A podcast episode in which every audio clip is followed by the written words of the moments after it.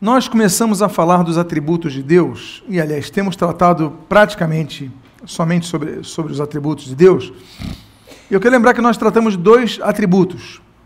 São dois tipos elementares de atributos: os incomunicáveis e os comunicáveis. Hoje nós vamos encerrar os atributos incomunicáveis de Deus, ou seja, atributos exclusivos, não transmissíveis quanto à essência ou característica ou objetivo de nosso ser. São incomunicáveis. Já os atributos comunicáveis são aqueles que nós devemos ter. Deus é amor, nós devemos ser pessoas que amam. Deus é justo, nós devemos ser pessoas justas, etc, etc tal. Por isso são chamados de comunicáveis. Nós tratamos no último, na última semana sobre o atributo da soberania e agora nós vamos então dar continuidade falando no atributo da imutabilidade, inalterabilidade e constância de Deus. Então, são três termos para apenas um atributo. A palavra de Deus diz em Malaquias 3, 6 o seguinte: Porque eu, o Senhor, não mudo. Essa é uma declaração direta. Ou seja, não é um autor que está dizendo Deus não muda ou alguém que comentou com outro, olha, Deus não muda, não. Nesse caso, é explícito e é direto. Deus falando de si mesmo, eu, o Senhor, não mudo. Eu faço uma pergunta para vocês depois de uma afirmativa tão clara como essa: Deus muda? Deus não muda. Então, se Deus não muda, por que nós oramos? Deus muda a situação. Então, orar é desnecessário. Certo ou errado? Então, o que nós precisamos ver é a sincronização dessas informações, entender então, se Deus diz que não muda, e a Bíblia vai afirmar que Deus não muda, em que Deus não muda? E em que Deus muda? Então, primeiro nós temos que entender o seguinte: ele essencialmente não muda quanto à sua onipresença, à sua onipotência, em relação à sua eternidade, nada disso é alterável é o padrão dele. Ele é, é, não, não tem mudança em sua essência. Deus é, hoje, o que sempre foi, o que sempre será, em nosso conceito, nossa percepção. Então, nós devemos começar a entender que Deus não muda em relação à sua essência, às suas características, do seu ser. Eu leio um texto aqui de Salmo, do Salmo 102, versículo 25 ao 27, versículos 25 e 27, diz assim: Em tempos remotos, lançaste os fundamentos da terra, e os céus são obras, obra das tuas mãos. Eles perecerão, mas tu permaneces. Todos eles envelhecerão como uma veste, como roupa os mudarás, e serão mudados. Tu, porém, és sempre o mesmo, e os teus anos jamais terão fim. Está falando de quê? Criador, criação. Está falando de quê? De, da eternidade, da questão do tempo. Está falando, olha, os homens da terra, os céus, tudo envelhece. E é verdade. Toda matéria envelhece. A Terra é mais velha do que era há muito tempo atrás. É, quando surgiu o Big Bang, a Terra era, era fogo. É, quando a gente falar do estudo sobre Erechite, a gente vai ver, poxa, como é que o Sol é. Deus diz assim: haja luz. No primeiro dia da criação, a Bíblia diz: houve luz. Mas o Sol só surge no quarto dia. Como é que pode isso? Porque a Terra estava sendo transformada, ela estava borbulhando ela era fogo, era lava, eram as, as fendas. Então, a Terra foi sendo transformada.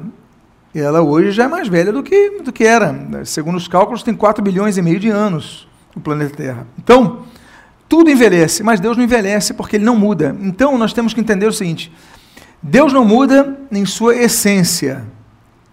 Depois vamos trabalhar em relação às ações de Deus, aos propósitos de Deus.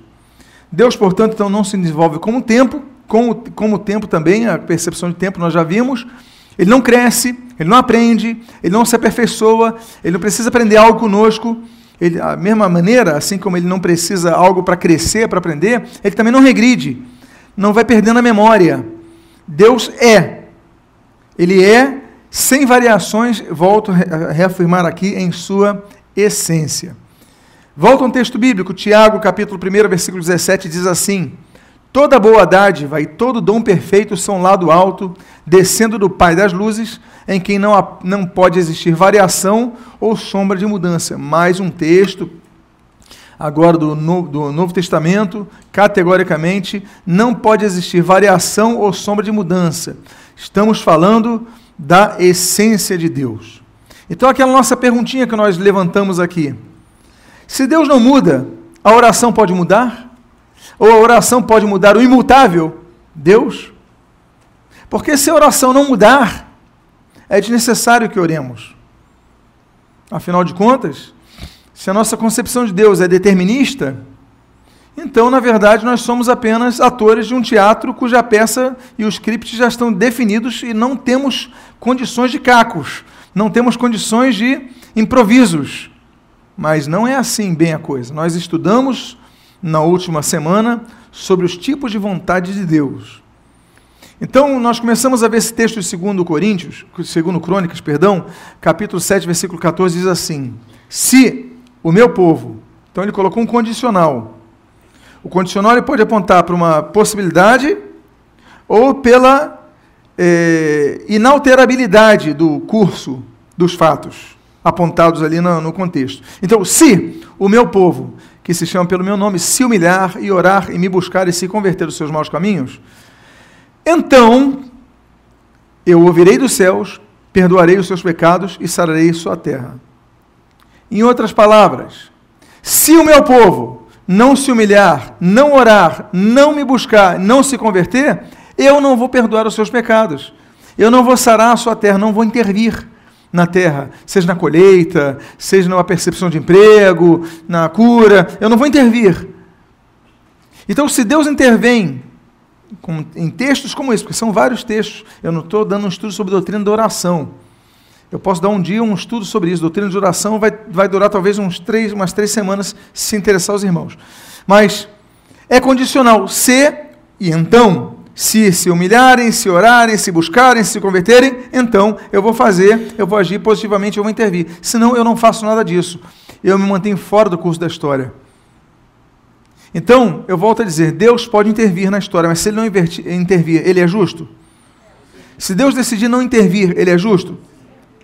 Então, é, volto a dizer: tem uma fenda é, na, no fundo do oceano, ela se move, gera um colapso, um colapso, um colapso na, na camada da Terra, que gera ondas, que gera tsunami, que mata pessoas. Deus não interviu. Ele é justo ou é injusto?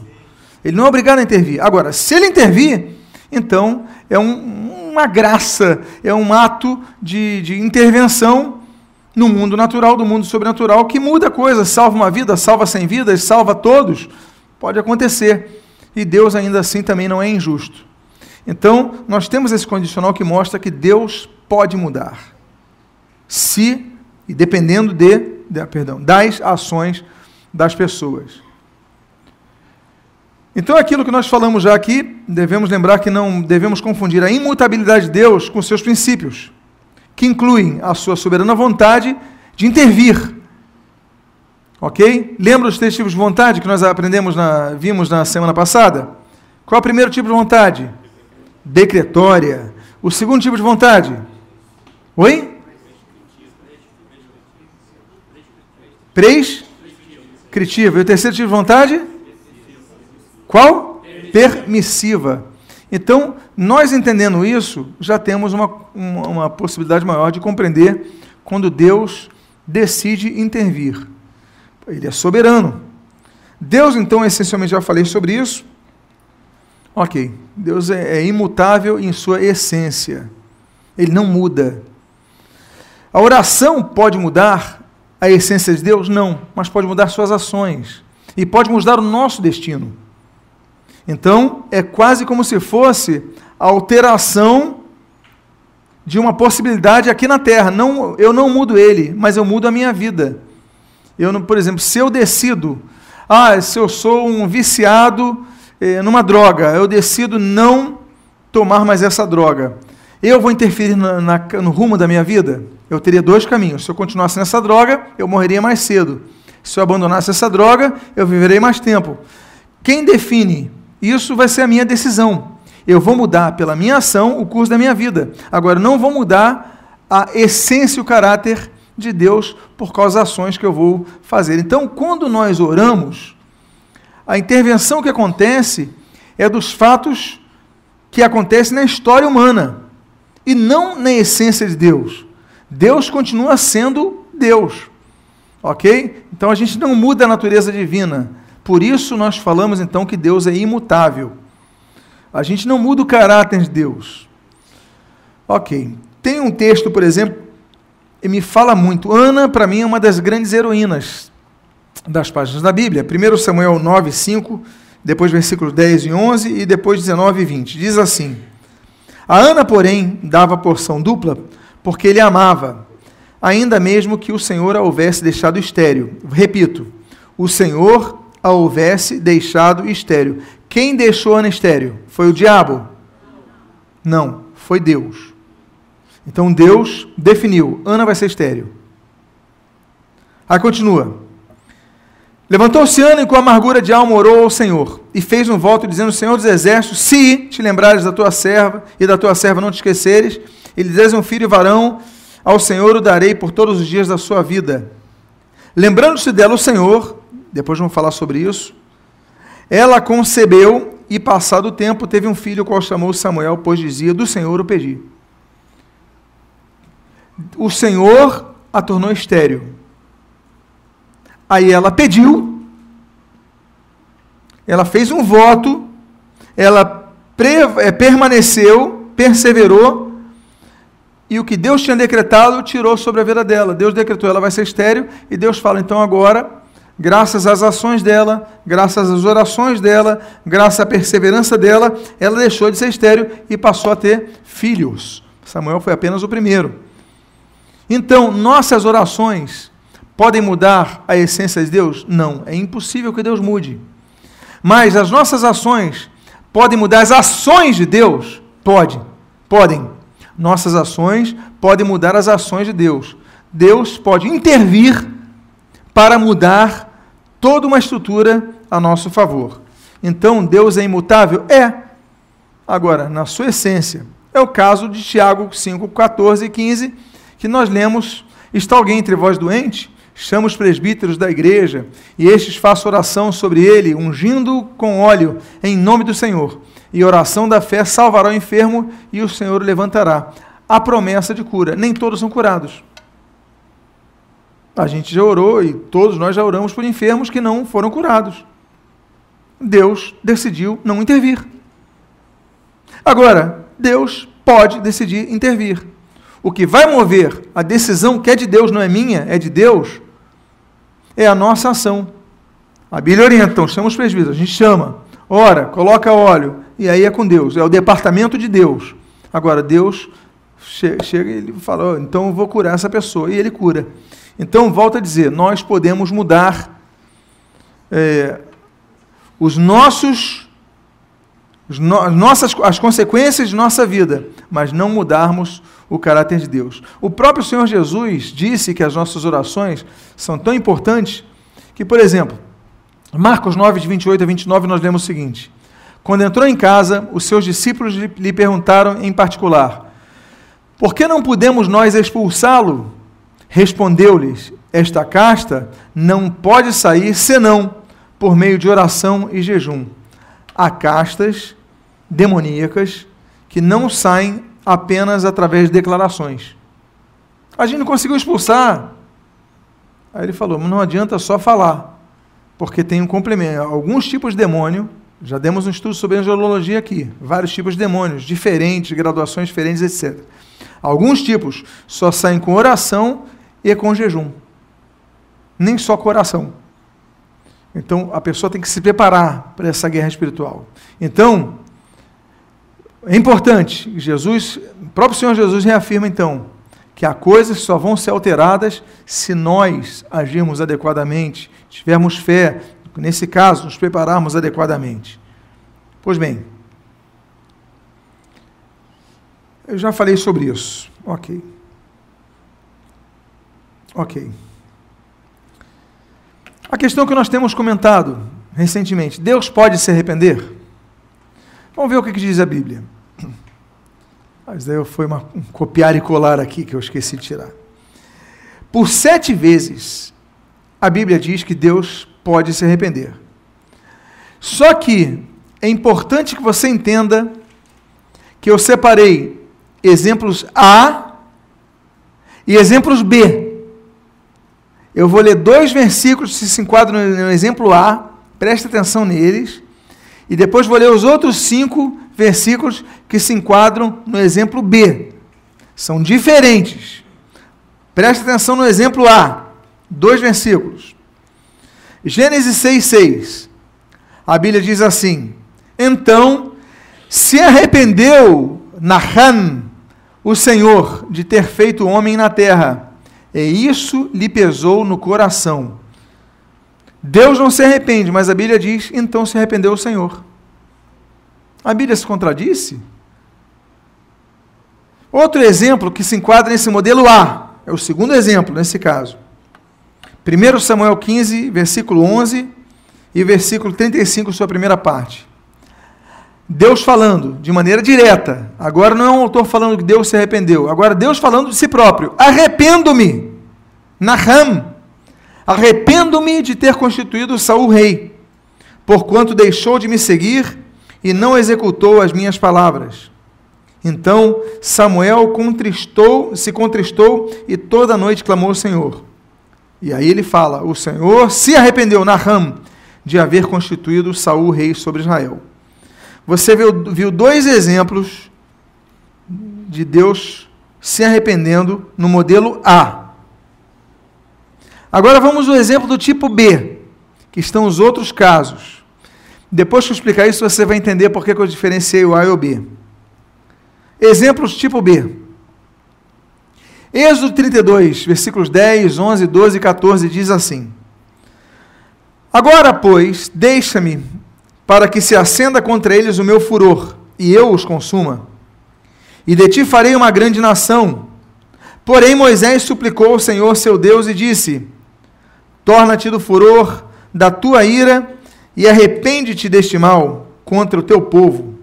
Então se arrependeu Naham, o Senhor, do mal que dissera havia de fazer ao povo. Aliás, sobre ira de Deus, nos atributos comunicáveis, nós vamos falar que Deus é amor, mas nós vamos falar que Deus se ira. Ele é sumamente amor, como é que ele pode se irar? Como é que ele pode condenar alguém para o inferno se ele é amor? A gente vai falar sobre isso nos demais atributos, ok? Vamos parte por parte, senão a gente não chega lá, não é isso? Vamos lá. Temos esse texto. Deus se arrependeu. Segundo Samuel 24, 16.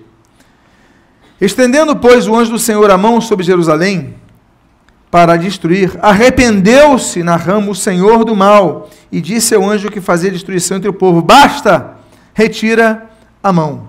Mais uma vez, a Bíblia dizendo que Deus se arrependeu. Jeremias 18, de 7 a 8 diz assim: No momento em que eu falar acerca de uma nação ou de um reino para o arrancar, derribar, destruir e destruir, se tal nação se converter da maldade contra a qual eu falei, também eu me arrependerei na rama do mal que pensava fazer-lhe. Mais uma vez na rama. Joel 2,13 Rasgai o vosso coração e não as vossas vestes, e convertei-vos ao Senhor vosso Deus, porque Ele é misericordioso e compassivo, e tardio em irar-se, e grande em benignidade, e se arrepende do mal. E mais um texto, Jonas 3, de 9 a 10. Quem sabe se voltará a Deus e se arrependerá, e se apartará do furor da sua ira, de sorte que não pereçamos? Viu Deus o que fizeram. Olha que interessante isso, hein? Viu Deus o que fizeram.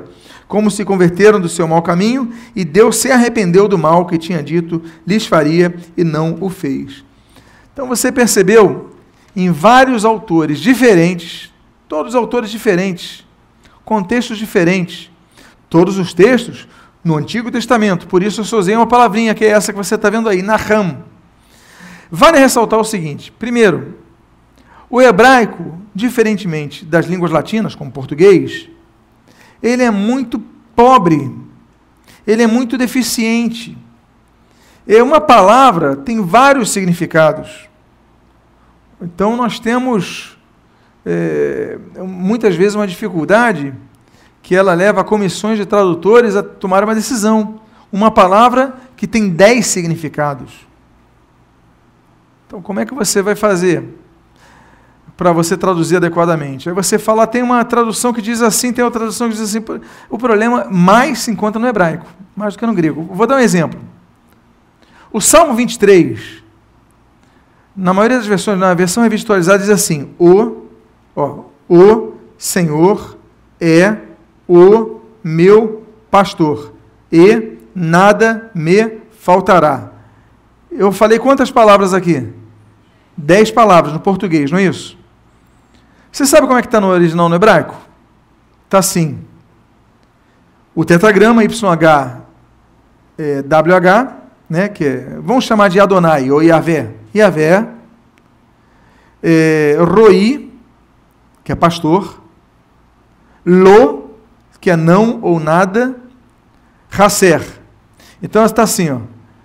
É, Adonai, Roi, Lo, Hasser. A tradução literal, a minha Bíblia é tradução literal. Nenhuma Bíblia de suas é tradução literal, senão vocês não conseguiriam ler. Porque a tradução literal de Senhor meu pastor, nada me faltará. Aqui no português tem dez palavras, está assim. Deus, pastor, não ou nada faltar. Não diz o Senhor. Não diz é o meu. Não existe isso no hebraico. Como é que as, aí você vê as diferenças das traduções? Porque para que a gente entenda, eles vão ter, as comissões de tradução vão ter que preencher o texto. Como é que eles preenchem? Poxa, me faz deitar nos partes verdejantes, me isso, me aquilo. Então é meu pastor. Porque é o pastor que faz deitar. Aí eles colocam o meu. Não tem o nome, mas então, o nome disso é hermenêutica, que é o trabalho que ajuda a exegese. Não se preocupe, que você não vai ficar mais preocupado do que já está, tá bom? Mas é um trabalho que eles vão ter que interpretar o sentido daquilo para preencher. Vocês estão entendendo a dificuldade disso do hebraico? Então, hebraico é isso. Aí você tem quatro palavras que no português viraram dez. Aí você tem uma tradução de uma forma, outra de outra forma outra de outra forma. E o nosso problema é o termo Naham. Porque o termo Naham, ele tem muitos, muitos significados, que é o termo que as Bíblias traduzem, a maioria das versões, eu usei a revista atualizada, como Deus se arrependeu. Olha as traduções. Bom, claro, Naham, para você ter noção, é citada no Antigo Testamento 108 vezes. Das 108, nós citamos sete vezes,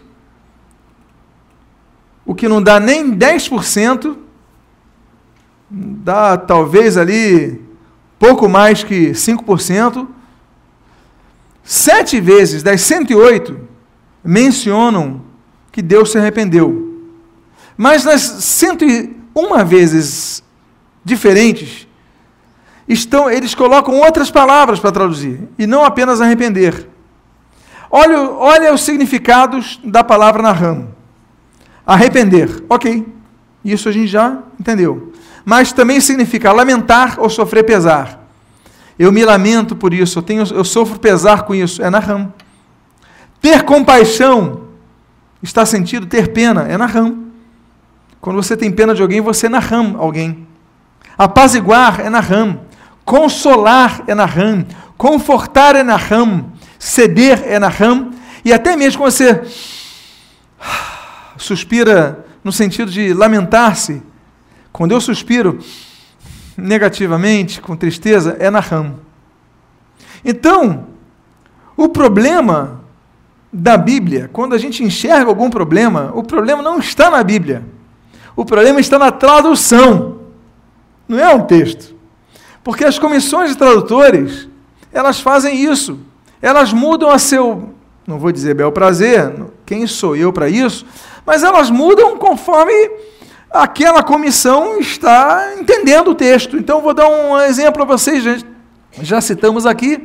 Em algumas versões diz assim: ó, vocês não podem servir a dois senhores. Você não pode servir a Deus nem a, riqueza, a, a mamon. E outros está, não pode servir a Deus nem a riqueza. Um botou mamon, o nome de um demônio, outro botou riquezas. Que é aquilo que aquele demônio é associado a conceder. Poxa, como é que alguém pode mudar tão grandemente uma tradução assim? Alguém decidiu botar ali no, no original mamon, os textos mais antigos, mas outro falou: se eu botar mamon, ninguém vai entender.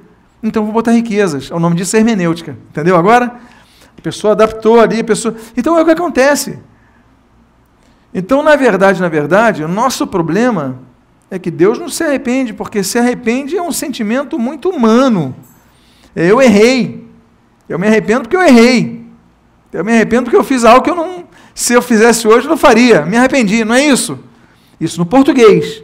Mas no hebraico pode ser diferente. Por isso que eu botei exemplos A e B. Então, em primeiro lugar, o princípio da hermenêutica básico é o seguinte: as escrituras confirmam as escrituras, ou seja, as escrituras não se contradizem mutuamente. Então o que, que a Escritura diz? E ela vai usar na Ram de novo aí. Mas Deus não é mas aí nós vemos o contexto, o contexto aí está bom.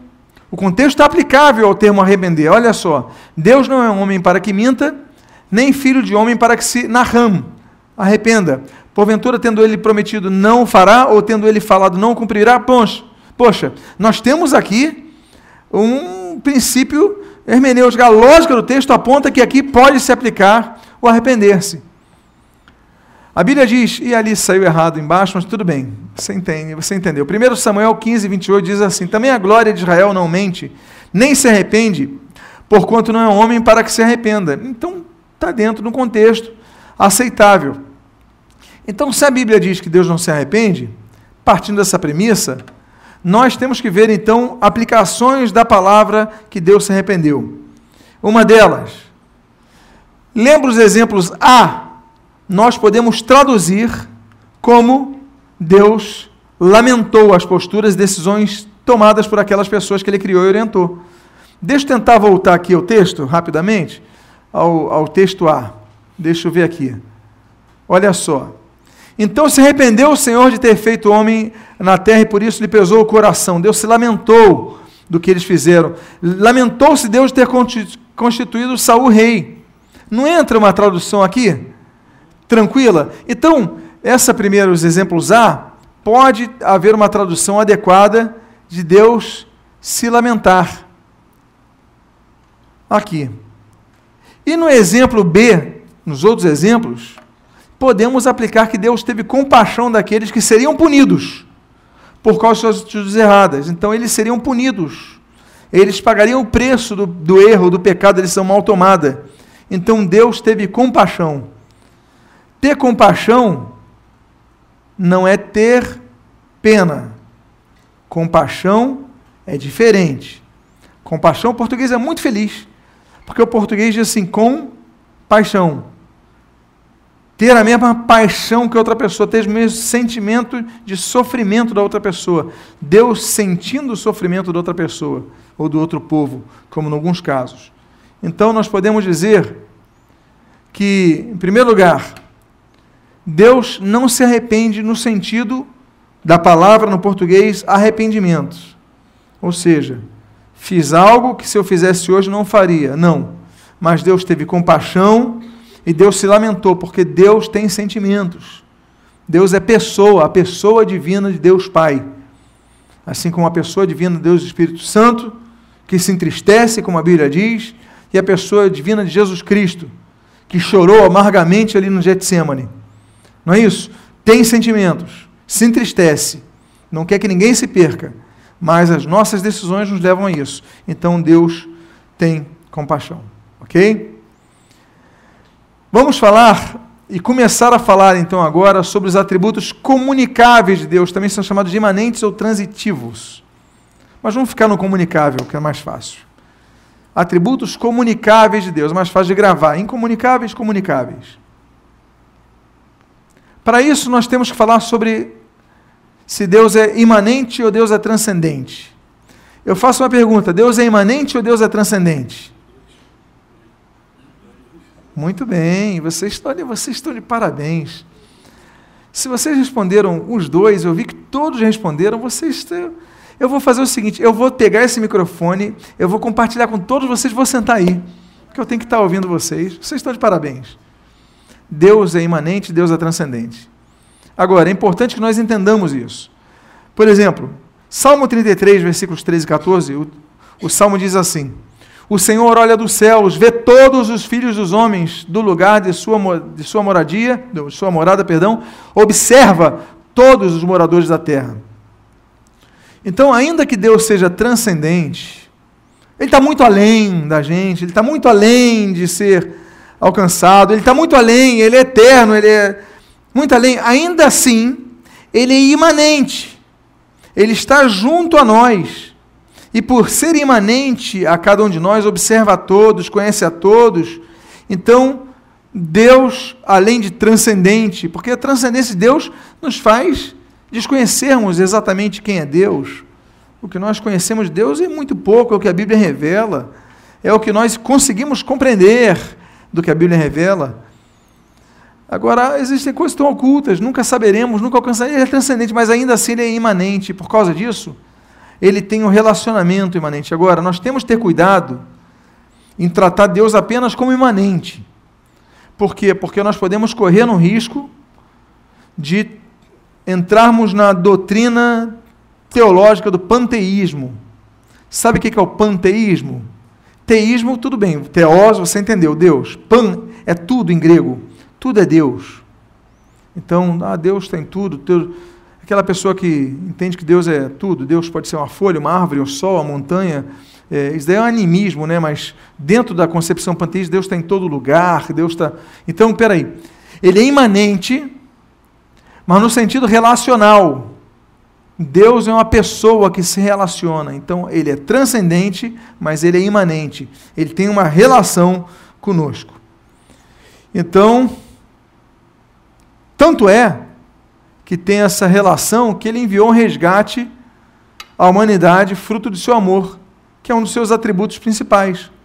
Porque Deus amou o mundo de tal maneira que deu o seu Filho ingênuo para que todo aquele que não, nele crê não pereça, mas tenha vida eterna. Porque Deus amou o mundo de tal maneira. Então, amor. Amor é preocupação. Amor é cuidado. Amor é projeto. Quem ama alguém tem um projeto para esse alguém. Então, Deus amou o mundo que deu seu Filho ingênito. Ok? Então, Vamos falar agora dos atributos comunicáveis. Então, depois de falarmos de imanência, eu já falei sobre isso, a diferença do incomunicável e comunicável. Então, comunicável é aquele que ele espera, ele nos comunica para que seja também a nossa característica.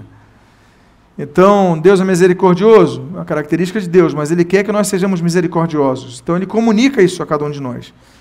Então, vamos lá. Ok.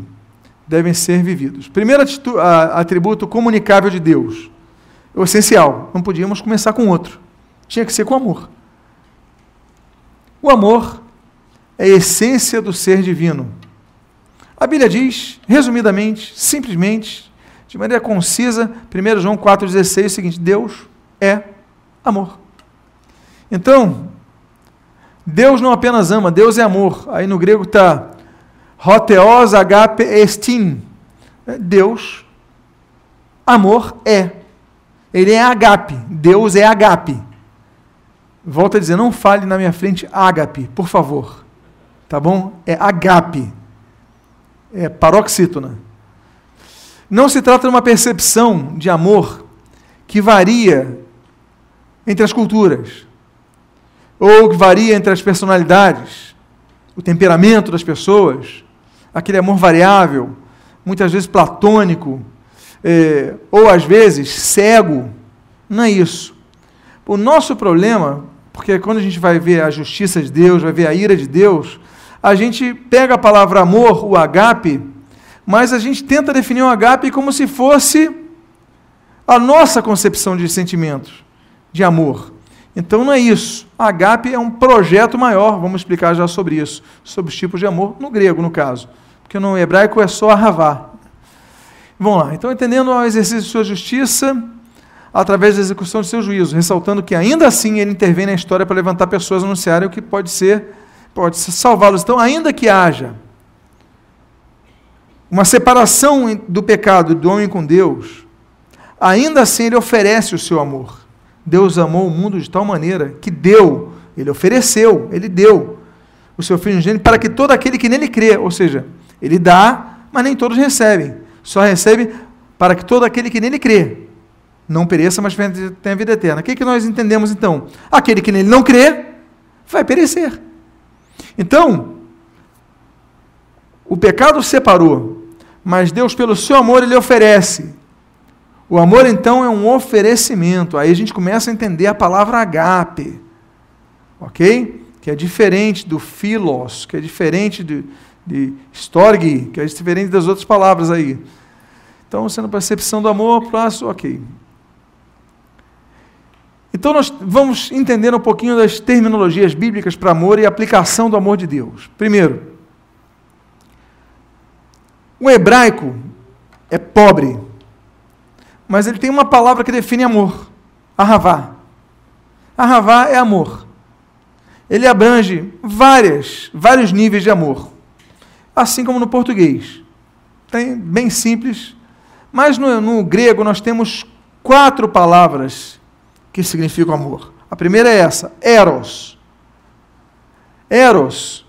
Aí você já sabe que pode ser traduzido como amor ou desejo. Mas que desejo? Desejo relacionado à atração. Ok? Então, a pessoa se atrai por outra, ela eros a outra. Então, o erótico, que hoje a gente fala assim, erotismo, erótico, a gente é, entende outra coisa. Mas o eros é uma atração simples, pura e simples não necessariamente pecaminosa, porque é atração. Então você é atraído, tem o desejo, então isso daí é o eros, é um tipo das palavras, é uma das palavras que traduz amor. Outra palavra é essa daí, storge. Storge. Repete comigo. Storge. Storge. Significa afeto familiar ou amor familiar é, originalmente. Na Bíblia não aparece o termo storge sozinho. Essa palavra aparece três vezes na Bíblia, junto com outras palavras que apontam para afeição, aceitação e tudo mais. E que é, então, no caso, por exemplo, dois textos com astorgos, que é sem afeição. Nós temos esses dois daí, Romanos 1, 31. Insensatos, pérfidos, sem afeição natural ali, ó astorgos, astorgus, e sem misericórdia. E no texto de 2 Timóteo 3,3, nós lemos desafeito, desafeiçoados, astorgos, é, implacáveis, caluniadores, sem domínio de si, cruéis, inimigos do bem. Então aí está falando características negativas. As pessoas que não amam a si mesmos. Então são desafeituados. Isso daí é algo que não pode acontecer. Nós temos que amar nós mesmos. Ok? Você às vezes tem que, tem que pelo menos uma frasinha do traje rigor, você tem que falar, eu me amo, eu me amo. É, pelo menos essa frase você pode cantar. Eu me amo, você tem que se amar, você tem que se valorizar. A gente fala, quero que valorize o que você tem, mas o que você tem é você mesmo, que Deus deu. Então, nós temos que nos amar, porque as pessoas muitas vezes não vão te valorizar e você vai ficar lá embaixo. Não, levanta. Deus fez assim, você é uma bênção e você vai ser bênção para outras pessoas. Mas aí está falando características negativas. Lembra que a partícula A, aqui, ó, essa partícula A é o oposto, né? faz oposição. Astrogos, então, sem amor próprio. E a outra. Ah, sim, o outro texto, ok, só para ciência, outro texto que temos o Storg, que é, é, está nas versões ARA, que é Almeida e a revista atualizada, ARC, que é Almeida revista corrigida, e Almeida corrigida e fiel. Ela coloca uh, cordialmente, amai-vos cordialmente. Olha só que coisa. Ele juntou duas palavras que significam amor. Ali, ó, filo, tá vendo? Filostorgoi. Junta filos, que a gente vai falar agora, amizade Storgoi, amar-se como, como, como família, amor familiar ou amor a, a si mesmo, valorização própria, auto-amor. Então, amai-vos cordialmente. Então ele está falando assim: olha, amem aos outros como a si mesmos, só que em outro texto. Aí o tradutor botou cordialmente. Volto a dizer, a, a equipe de tradução tem que dar umas cambalhotas para definir um texto, na verdade, colocaram cordialmente, tudo bem. Na versão NVI, o texto, mesmo texto, Romanos 12, 10, diz assim: dediquem-se, ó, filostorgoi, uns aos outros. Mas na verdade não é só se dedicar, é amar como assim mesmo, ama os outros como você se ama. Então aí o NVI facilitou um pouquinho mais, mas tudo bem. É, passa. Outra palavra é essa, filos. Você agora vai me lembrar as três que nós vimos até agora. Qual é a primeira? Qual é a primeira? É. Eu falei de agape ainda não. Então eu falei, a primeira foi eros. A segunda? Vocês estão de parabéns. A terceira? Filos. Aí todo mundo conhece o Filos. Filos, você vê aí, ó, filosofia, né? Filosofia, que nós lemos como filosofia, é o que? Filosofia. Sofia é sabedoria. Filos amizade. Fraternalmente, Filadelfia, que nós lemos como Filadélfia, Filadelfia, né? então, Adélfos, irmãos. Adelfoi, Adelfos, irmãos. Uh, e filos, amizade, amor de irmãos, am amor de fraternal. Ok? Tanto é que no latim, frater, irmão é frater. Daí vem a palavra frade. Frade, irmão. Pois bem, então, a tradução de filos é amigo, companheiro ou até mesmo sócio. No grego se aplica a palavra filos. E aponta um amor não apaixonado por alguém. Quando eu digo apaixonado, é aquele amor aquecido. Não é verdade? Não, é amor.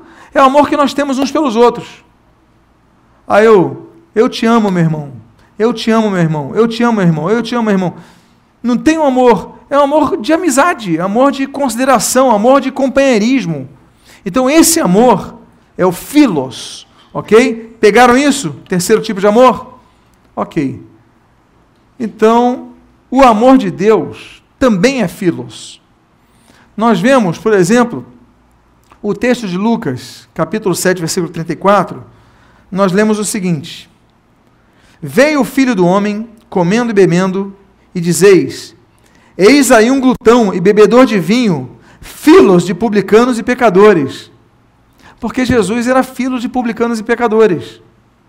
Ou seja, ele tinha um carinho pelos publicanos e pecadores. Ele teve compaixão, ele teve misericórdia, ele teve também agape. Mas eu achei interessante porque muitas vezes a gente pensa que ah, Jesus só teve agape pelos pecadores. Não, ele não teve só agape, ele também teve filos. Por quê? Porque ele se preocupava, ele tinha relacionamento. Nós temos relacionamentos com glutões e pecadores no nosso trabalho, não temos? Você tem. Não estou falando aquela amizade de ser um confidente. Não é esse nível. Mas estou falando uma amizade, uma boa amizade. Você vai no, no jogo lá assistir o Vasco, no, no Maracanã, no estádio próprio que o Vasco tem, no caso único do Rio, o São Januário, e você vai lá assistir o jogo com seus amigos, você conversa com eles, nem sempre são salvos. Mas é filos. Então, Jesus, eu, eu coloquei esse texto de propósito para mostrar que Jesus não tinha só agape, também tinha o filos, ok? O amor do filho de homem. Outra coisa, Jesus falando para os discípulos, Lucas 12, 4. Digo-vos, pois, amigos, olha aí, filóis, filóis, perdão, amigos meus, não temais que matam o corpo e depois disso nada mais podem fazer. Então Jesus também chamava os seus discípulos de amigos, ok? Então, amizade. E o, terceiro, o quarto texto que nós vemos na Bíblia. Então, são quantos, tipo, quantos tipos de amor nós lemos na Bíblia? Quais são, qual é o primeiro? Eros. Não necessariamente na Bíblia, ok? Mas no contexto.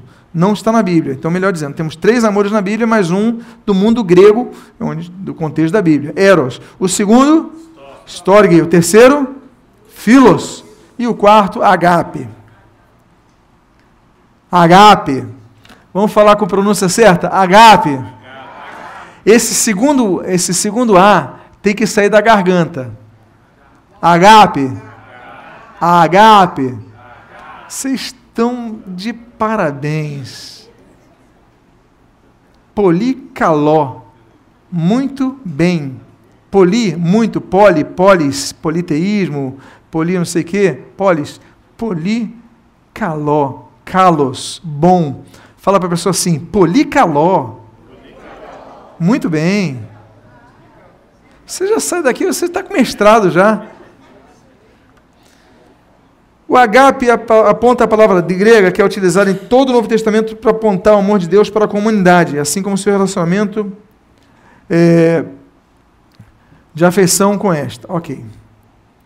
A tradução de agape em relação ao amor é uma das mais amplas, porque ela significa amor como nosso conceito, conceito geral de amor, mas ela também significa preferência. Quando Deus agape alguém, nós podemos traduzir também como Deus tem preferência por alguém. É, o que infere que o amor de Deus faz parte de sua soberania. Olha a ligação.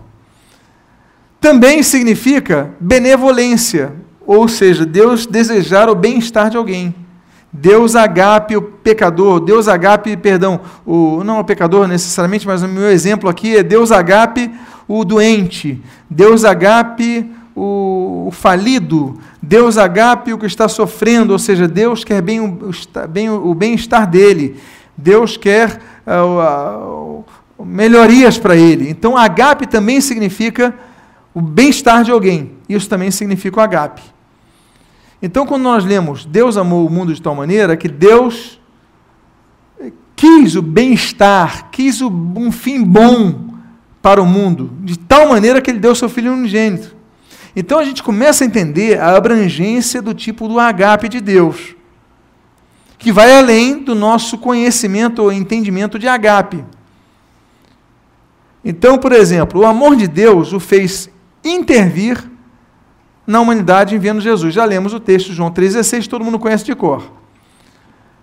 Essa atitude, ela é percebida na Bíblia como a prova de seu amor para a comunidade, apontando a abrangência do seu sentimento.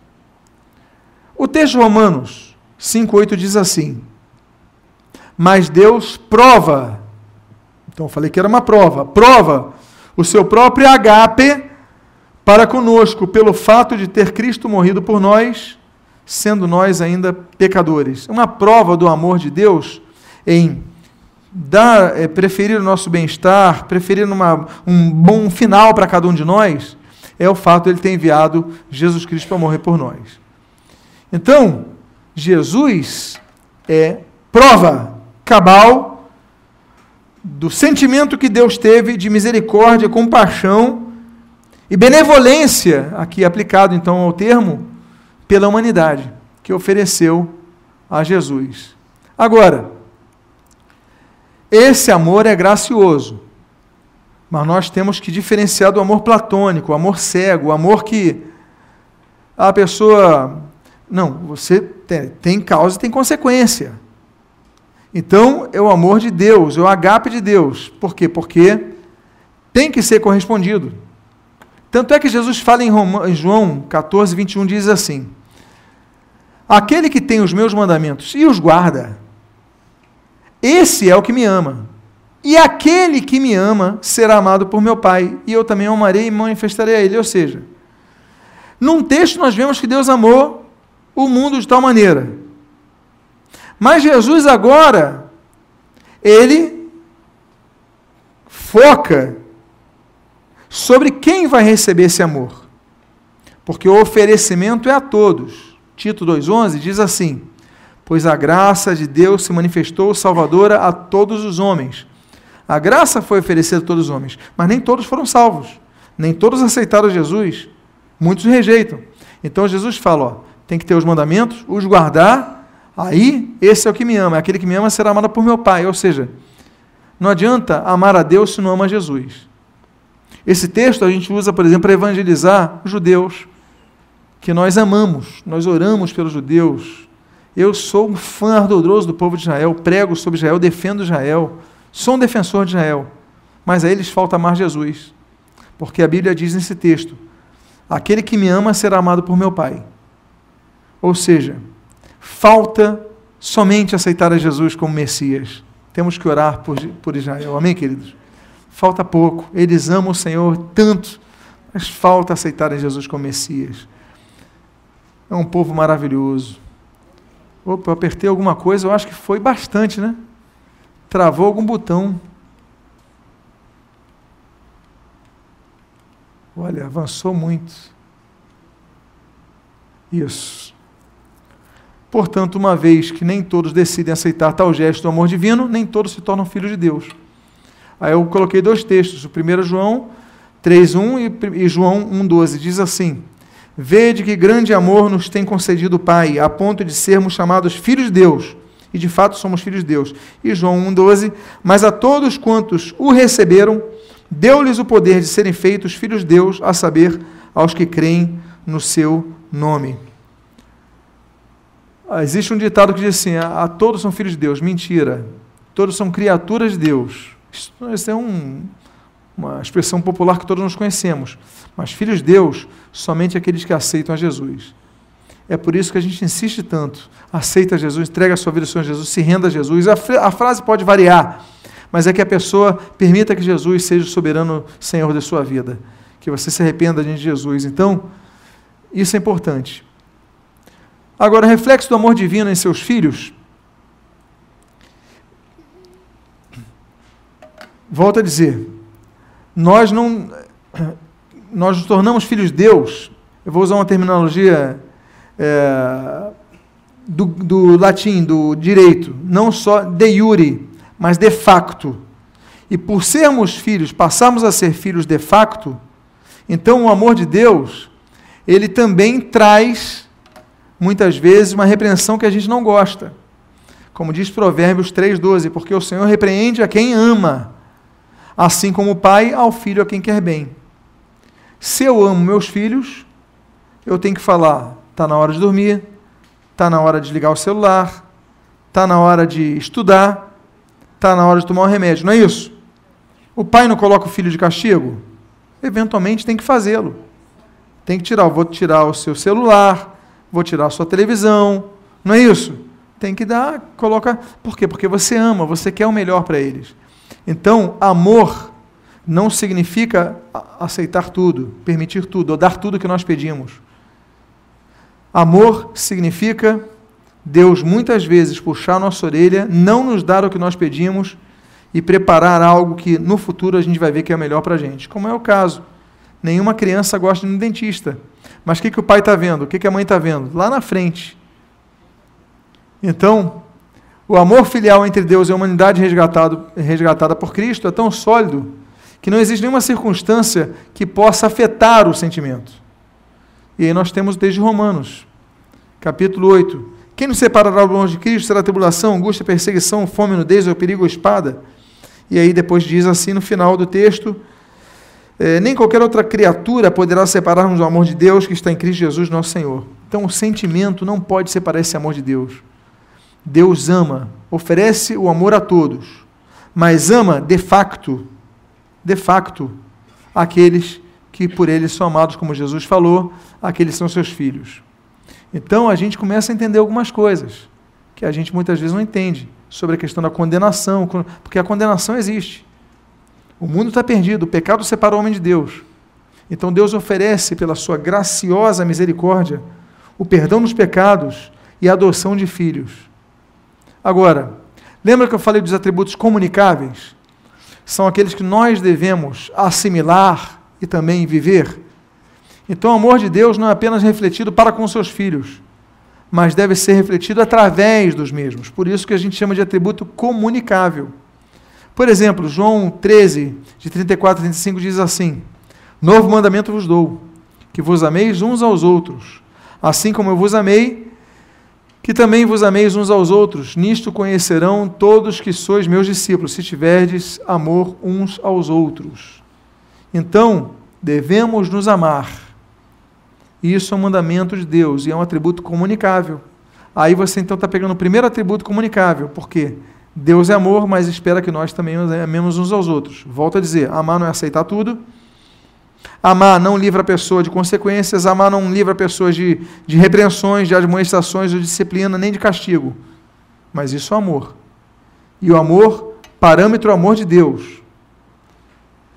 Depois a gente vai falar, quando a gente falar do atributo da ira, Quando nós falamos do atributo do ciúme, a gente vai entender então a diferença do amor, muitas vezes que a gente. Ah, o amor de Deus vai salvar todos. O nome disso, dessa doutrina é universalismo. No final, Deus vai salvar todos. Ah, o amor de Deus é, é vai permitir que ninguém se. Isso daí é a sua concepção humana de amor. Volto a dizer, não é o agape.